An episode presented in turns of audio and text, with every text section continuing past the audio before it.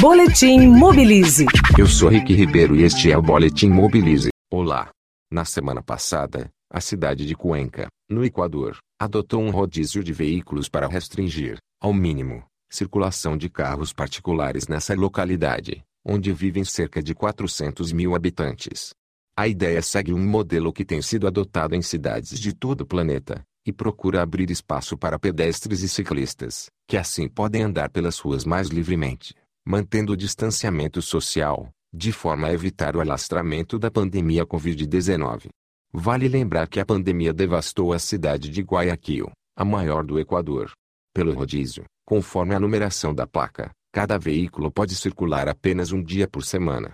E, aos sábados e domingos, todos os veículos ficam nas garagens. Somente ônibus, carros de serviços e o recém-inaugurado VLT circulam pelas ruas. O rodízio adotado em Cuenca é um bom exemplo para cidades brasileiras, que agora entram na fase mais crítica da pandemia. Eu sou Rick Ribeiro e este é o Boletim Mobilize.